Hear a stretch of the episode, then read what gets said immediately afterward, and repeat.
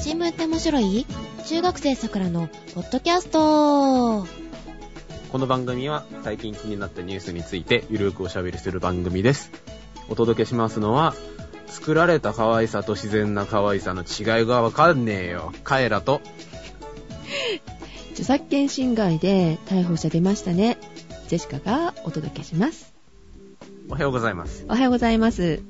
作られた可愛さと自然の可愛さあのね、あのー、学校の近くのねう、ん。うどん屋でね、うん。うどんが茹で上がるの待ってたんですよ。はい。でね、そのお店でね、うん。まだテレビがついてるんですけど、うんあの、近くにいたね、うん。女子大生がね、うん。 AKB はね、作られた可愛さだけど、うん。ももクロはなんか自然な可愛さでいいよねとか言い話し始めたんです よ。うん。意味がわかんねえよとか思って、可愛いもんは可愛いだろうとか思いながら、ここ一週間ぐらいもんもんとしてるんですけど、多分、同性側から見ると、あの、わざとらしさだったりとか、あの、昔で言うとあの、ぶりっ子みたいな感じああいーうのを作られたって言うんじゃないかなっていう感覚。言うんですかね。別に、ブリってでも可愛ければいいんじゃないかみたいなところありますけど、計算してしてるでしょみたいな。恣意的に可愛がってるのが作られたって言いたかったんですかね、あの人かたちはな。と思いますけど、妬みもあると思うけどね。あらやだ怖い。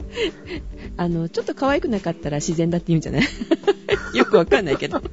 完璧妬みじゃん。で、ジェシカさんはう、ん。著作権。はい。ファイル共有ソフト、はい。シェアって知ってるシェア、なんかそのまんまっちゃそのまんまみたいな名前ですけうど。ん、そうだよね。うんそのおソフトを使って、音楽 DVD を閲覧可能にしていた人がうん。捕まっちゃいました。ああ。でも、まだ、あれですよね。現行著作権法の適用ですよね。うん、ですよね。される改正法案が有効になるのは10月でしたっけあ、10月ですか。うん、だから、まだ今の著作権法だけど。でもさ、これね、はい。捕まった人って北九州なんだけど、はい。捕まえた県警っていうのが埼玉と群馬なの。群馬ですか。うん 群馬なんですよ。はえー、こういう著作権の問題っていうか、そういうのを調べるの強いのかしらと思って、埼玉と群馬。あ、え、群馬だけ ど。バカにしてるわけじゃないですけど。あれで、東京とか京都とかじゃないんだなと思って。何なんですかねなんサーバーがそこら辺にあるとかそんな話じゃないですよね。そうか、この人がもう使ってるサーバーがってあるかもね。群馬と埼玉の県境にサーバーが。 あるのかあるのかわかんないけど。よくわからないけど。で、この音楽 DVD、3人いたんだけど、えー福山雅治さんと、はい。高田久美さんと、はい。上戸彩さん上戸上戸彩さん。上戸彩さんジェシカでも聞いたことある名前の人たち3人なんだけど、はい。これさ、有名な方じゃなかったら捕まらなかったのかなってちょっと思ったり する。あー、確かにね。別に聞いたことない人の名前は出てこないけど。それは難しいね、。出てこないいけど、うんまあ確かにね、福山さんだったからみたいなところはあるでしょうね、やっぱり。この著作権っていう言葉で、あることを思い出しまして、メールをいただいていたんですよ。実は、はい。この前、前、前回前三つ前前回かなぐらいに、えー著作権問題の話を、カエラくんと、新宿鮭さんと、はしたんですけれどもその時の放送を聞いていただいた方からメールいただいておりましてい。うん、実はね、僕もね、このメール見てたんですけどね。 忘れてたわけじゃないんだけどねこの著作権問題をした翌週は原発やったんだっけかなちょっとあのメール読むのはやめましょうねって次に持ってきましょうねって言ったら、うん。スコーンって抜けちゃったのねうんすっかりね、ちょっとあの、呼ぶのが遅れてしまいました。 とりあえずあの、大変あの、申し訳ございません でした。申し訳ございませんでしたそれもねトム先生なんだ よトム先生なんですけどね。ねえそれもさトム先生がこれを送ってくださった時にうん。あの送信ファイルに残らなかったんだってメールを送ったけど、あ、送ったかどうかちょっとわかんないうん状況だったんですね。う。うんん、その問い合わせがねジェシカの方に来たの、フェイスブックではい。 届きましたかって言ってあ届きました届きましたよちゃんとってゴミ箱ぽいぽいじゃないですよですよ。。あよかったっていうやり取りをしておきながらなが この手いただくら、ゴミ箱に捨てずとも忘れておったと。 ねえ申し訳ない限りでございますということで、すいませんしたはい、はい改めまして、本日ご紹介させていただきたいと思います。カエラくんよろしく。はい、かっこさくらさん、ジェシカさん、カエラくん、おはようござい ます。おはようございます。バカに明るいな。新宿酒さん、お久しぶりです。トムです。新宿酒さん聞いてる、トム先生だよ。え ーもうやけくそですね。先日はデジタルミスではお世話になり、ありがとうございました。あ、変日の回ですね。あ、こちらこそありがとうございました。えー著作権法のお話をされていて、ちょうどタイムリーだったのでメールを書かせていただきました。わざわざありがとうございます。何がタイムリーだったかというと、ちょうど今、授業で著作権について取り扱っているところだったからです。 もうすぐ夏休みだよ。もう期末ですよ。終わっちゃったかな、えー知的財産権や著作権については、強化、情報で取り扱う内容の中では大変重要なテーマの一つであり、どこの学校でも著作権法について学習することになっています。あー僕も学習した覚えがあります。うんえー今年度、私の授業でどのようなことを取り扱おうとしているかについて少し紹介させてください。はい。えー基本的には各クラス3時間を使って知的財産権の概要と著作権問題の概要を学習することになっています。授業時間数が多いクラスではもう1時間を使って話し合いをさせようと考えています。4時間も著作権の話題で。そんなしっかりやったっけな いやー、今えー厳しくなってきたからね、時間取ってるのかもしれませんね。ねえ流れとしては1時間目は知的財産権の概要を説明し、主に財産業財産権の種類、うん。著作権と産業財産権の違いについて学習します。うん。 2時間目は著作権者の権利として、著作物とは何かということ、著作者の立場でどのような権利があるかのについて学習します。ほううん。3時間目は著作物の利用として、著作権の制限を取り扱い、利用者が著作物を自由に利用できる場合、違法行為となる場合について学習します。うん。オーダーライン的な感じですかね。うんここで終わっていたのでは、単に法律だから守りなさい。うん。他人の権利は侵害しないようにしましょうね、という授業になってしまいます。確かに。うん。うん。なんかそんな気がした。 僕が受けたのはね。うんえー、最後の時間では課題として、インターネット上の動画共有サイトで違法動画が溢れ返っている現状についてどう考えるか、自分の意見を出させるようにしていまうす。ん。時間のあるクラスでは、これをグループで話し合わせようと考えています。ここでは著作権者の立場と利用者の立場の両方の立場での理解という点について考えさせようという狙いです。もちろん学校の教員として法令遵守を指導する責任がありますから、どのような行為が違法行為になるかということは徹底的に教えるようにはしています。うん。しかし、私はこの授業を通じて、生徒たちには、まさに新宿社さんがおっしゃっていたように、どのような仕組みがあればみんながハッピーになれるのかを考えてもらえたらいいなと考えていますおー。いいですね。社会にどのような仕組みが必要なのかを考えることは、みんなで社会を作っていくという感覚、つまりは民主主義の意識を育てていくことにつながっていくのかなとも思っています。うん。考えることをやめちゃダメって言ってましたもんね、民主主義。ダメですよ。うんあの、それは単に冷蔵庫ですから。うんそういう意味でも今回の配信の内容は、ぜひ生徒たちに聞かせたいなと思うような内容でした。あらお、ーまあ、さすが新宿鮭さん。鮭さん、いい声だった。鮭さん。 えー配信が教材を作るより腹ければ、URL を教材の中に紹介したのですが、私が担当しているクラスでは宣伝しておきますね。あ、ありがとうございます。ありがとうございま。す。ちょっとね、教材とかそういう風に扱われていいのかみたいなね。あの、あの僕の喋り的にちょっと不安がありますけど。あえーカエル君の喋りはう抜けといああ、そう、のけといて、て。ジェシカの喋りを抜けといて、新宿鮭さんのとこだけを、そうですね。はい。ね、なんだか言いたいことが多すぎて、取り留めのない話になってしまい、申し訳ございません。あとんでもございません。私の作った教材を添付しますので、これでお許しください。これからも配信を楽しみにしております。and また皆さんとお話しできる機会があれば嬉しいです。ということで、えー、トム先生でした。ありがとうございました。ありがとうございました。お待ちしております。ね、教材の方もはい。添付していただいて。ね、わざわざありがとうございます。なのすごに、いこのね、うんうん低たらくでごごめんなさいですよ。申し訳ございませんっていうはいなんですけど、教材ね、あの、うん拝見したんですけど、うん。めっちゃ丁寧に作られて、いいね。こういう先生に教えてもらえるんだったら。すごいですよ。なんかあの、ん なこんな教材じゃなかったですよ。とりあえず。まあね、あの、年々こういうことをちゃんと考えないといけないからって皆さん工夫はね、されていってるとは思うんですよ。昔と違ってね。うん、よりね、あの、うん。考えないといけないだろうと思いますけど、そうだ ね。なんか、ちょっと、ショッキングなレジュメで した。ああ、そうですか。はい。話し合うっていうのはやっぱ大事だからね。大事ですね。やっぱりね、うん話してるとね、自分の意見に真摯にならないといけないじゃないですか。うんうんうん。で、気づくこともあるじゃない。自分なりに話してると。話してる中で気づいたりとかね、うんあの言われて気づいたりとか、いろいろありますけど。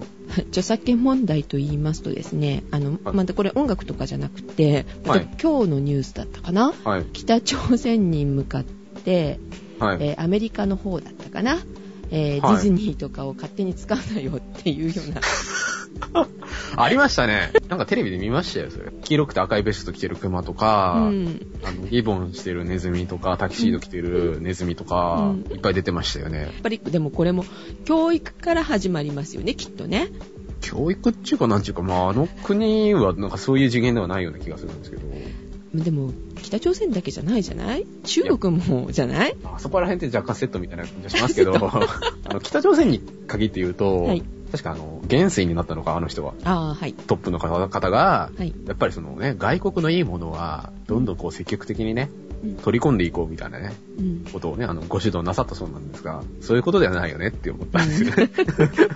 まあねなんで真似したらいけないのって思っちゃうかもしれないものねそういうあの文化で育っていれば うん。ですけど、ね、中国とかあの絵をそのまんま模写してっていうか贋作作る村がある そうですよあ、贋作工場になってる村。うんますごいですね。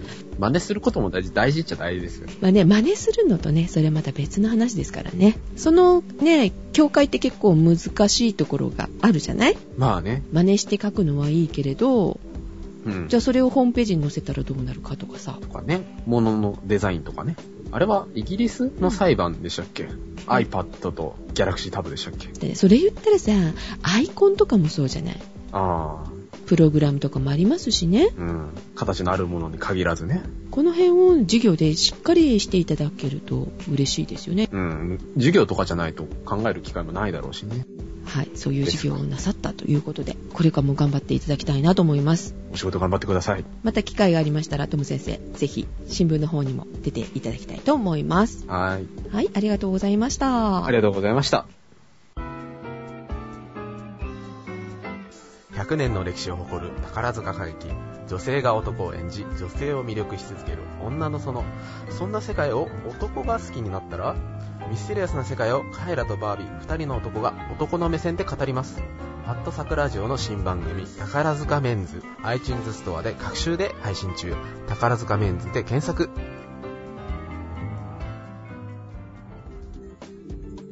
さて、著作権の話が続きましたが、はい、今日はですね、まあ今までちょっとね、割とお堅い話が多かったじゃないですか。はい最近、たまに気分変えて、変な話題をね、喋ろうかなと思うんですけど、変な話題うん。うん、あの、まあ、蚊なんですけど、か蚊。モスキート音が聞こえるよスキート音が聞こえるようなモスキートのはい蚊ですよ。あの、はい血を吸う蚊ですよ。の話題なんですけど、夏ですね。夏ですよ。はいあの、まあ、日本だとね、そんなにこう、騒がれることはないんですけど、うん。あの、蚊がね、媒介する感染症っていくつかあるじゃないですか。犬も困るよね。フィラリアでしたっけ怖いんですけど、あの、今回ね、話題になってるのは、デング熱。鼻がピノキノのようなんに。で顔が真っ赤になるって、なんか違うと思いますけど、なんかまあ、まあ、いわ、あの、WHO、世界保健機機構によればね、あの、まあ、デング熱にかかると重い風邪のような症状が現れるそうで、うん。まあ、なんか重症化すると合併症で、あの、死に至ったりっていう怖い病気で、しかも、うん。ワクチンがなくてえ、予防策もないらしいんですよ。フィラリダだってちゃんとあるのにね、年に2回しないといけないから大変なんですけど、そうそうそう。ね、あの、犬に注射すればいいんですけど、まあ、ない。うんでね、まあ、このデング熱がね、流行ってて困ってるところがブラジルらしいんですけど、え、日本にはないのデング熱は。効かないですよね。全然知らない天狗熱って言ったぐらいだもん、うん。だから、まあ日本ではそんなに流行ってないそうだと思うんですけど、うんブラジルだと結構あの深刻な問題だそうで、今年だけであの43万人ぐらいの方が感染されたそうで、えー、すごい人数ですねまずいでしょ。顔をどうにかしなきゃいけないわけですよ。そう蚊取り線香の話パトリ線香とか、あと蚊帳とかそういう話じゃないんですけどう、んさすがにあの21世紀ですからね、蚊に対するですね、あの対策もなかなか凝ってまして、うん遺伝子組み換えで蚊に対抗しようという。 え人間のいやいや、蚊の、蚊に刺されない体質にするとかそれで生きたらいいんでしょうけど、うんそれよりですね、あの蚊の遺伝子をいじくった方が早いようで。大丈夫なの、ねまあ、デングウイルスっていうのがそのデング熱を引き起こすそうなんですが、はい、まあ、それに対抗するために、はいあのですね、蚊の遺伝子を組み替えて、うん、致死遺伝子というものをですね、組み込んだそうなんですよ。蚊の遺伝子に。致死って死んじゃうってこと死に至死るに至ると書いて致死なんですけど。はいで、その改造した蚊は、オスの蚊からしいんですけど、まうんあこのオスをですね、放つわけですよ。脳に改造した遺伝子を持ったうんオスの蚊をね。うんで、そうすると、その、メスとくっつくでしょはい、う。で、交配すると、生まれてきた、あの、ボウフラは、うん、その、遺伝子を引き継いで、成虫になる前に死んじゃうらしいんですよ。おーだからですね、あの、顔を根こそぎ殺してやるっていう恐ろしい遺伝子をね、組み込んだ顔をあのブラジルの人は解き放ったらしいんですよ。えー、1匹だけ1000万匹2000万あの解き放った瞬間をちょっと見てみたいような気もしますうが、わーかい見てるだけでかいあでもオスは、オスは刺さないらしいですけどね。で、まあ、このプロジェクト自体はそのブラジルの政府とうん害虫駆除のためのです昆虫遺伝子組み換え専門機関っていうところがあるらしいんですけど、うんうんまあなんかモスカメドっていうね、なんかその機関が共同で展開したそうで、ハンバーガーとかじゃなくてあのオニオンフライが美味しいところではなく、 モスカメドっていうね、あの、なんか遺伝子組み換え専門にやってる機関なんですね。で、あの、まあ、実験を行った2つの地域で今月見つかった蚊の幼虫は95%強の確率で致死遺伝子を受け継いで成虫になれない個体だった。だから、まあ、効果は絶大だそうなんですがう、んいいんですかね、こんなことして。 うん、死なない蚊でさもっとあの巨大化したりとかさそんなこともないか怪人モスキートマンが生まれるとか、そういう話そうですいようそうそうどこの B 級映画ですか遺伝子をいじっちゃうってさ最後までこう責任取れるのって思うのよそう、あの、この CNN のね、うん記事にはね、うんやっぱりその、専門家などからはですね、長期的な影響を懸念する声もあるそうで。 ああやっぱりジェシカでも考えるぐらいだからあるだろう ねまあ、普通そう思うんですけど、うんまあ、やっぱりそのね、デング熱にかかるっていうね、あの、背に腹は変えられないっていうことで、まあ、顔を根こそぎね、殺すっていう方法を取ったらしいんですけど、奇跡ではあるけれどもね人間の朝知恵でさその後えらいことになったりするじゃないてか、まあ、仮にもまあ、仮にしても生態系に加わってるから、どっかでね、歪みは出るはずだと思うんですけど、まあ他にやりようなかったのかなって気がしないでもないですけれども、うん、ねこれが2020年になった時に問題がっていうようなことになるかもしれないですよねね、人間にしたってその遺伝子組み換えの食べ物に警戒するじゃないですか。うんそうそうなるべくそういうものは買わないようにしてますてか食べない方がいいみたいなことを言われるし、うん、ボウフラを食べる生き物っていっぱいいるわけじゃないですうか。ん、ああそうだよねで、そのボウフラを食べた生き物が、あの、さらに大きいものに食われて、そう巨大化しちゃうかも よいや、巨大化しないですけど、 しない巨大化好きですね。まあ巨大化しないですけど、まあ結果としてね、人間の口にね、その回り回って入るかもしれないしっていうう。んそしたらゾンビ化しちゃうかもしれなでいしゾンビはしないですけど、はい。いろいろあの、あ SF 的なことが頭 に渦巻いておりますが、が、ね、まあ、もうかなりあの画期的なあの駆除方法かもしれませんけど、まあ、不安をね、覚えたニュースでした。ありがとうございました。はい。ということで、今週はこんな感じですか美味しいネタとかある美味しいネタとかは、あ、えー凍らせたプリン食べるの忘れたびっくり した。凍らせたプリンね、なんかいつか番組で紹介したと思いますけど、うん、カエラくんが言ったから、気になってプッチンプリン買いに行ったのよ。うん。そしたら、凍らせても、実は美味しいみたいなことがちゃんと歌ってあるのね、あれ。書いてありましたね。書いてあったよ。あの、キャリーパミュパミュが書いてるやつでしょすぐ冷凍庫に入れたら忘れておりました。忘れてましたかじゃあ、あの、後ほど召し上がってください。はい。はい。ということで、はい。えお届けしましたのは、ー、カエラと、ジェシカでした。では、いってらっしゃいいってらっしゃい。